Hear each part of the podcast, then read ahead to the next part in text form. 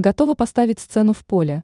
Балерина Волочкова рассказала, чем займется в случае запрета концертов.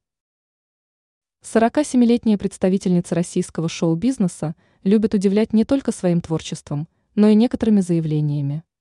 Недавно артистка выступила на пресс-конференции.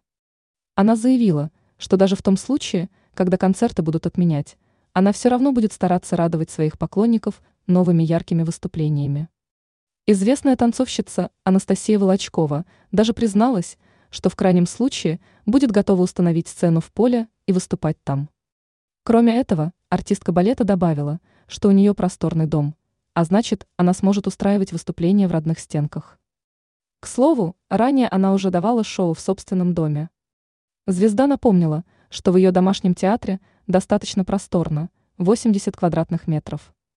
В период пандемии она транслировала свой спектакль на весь мир, пишет издание news.ru. Ранее Волочкова попросила фанатов соответствовать ей, чтобы сделать с ней фото.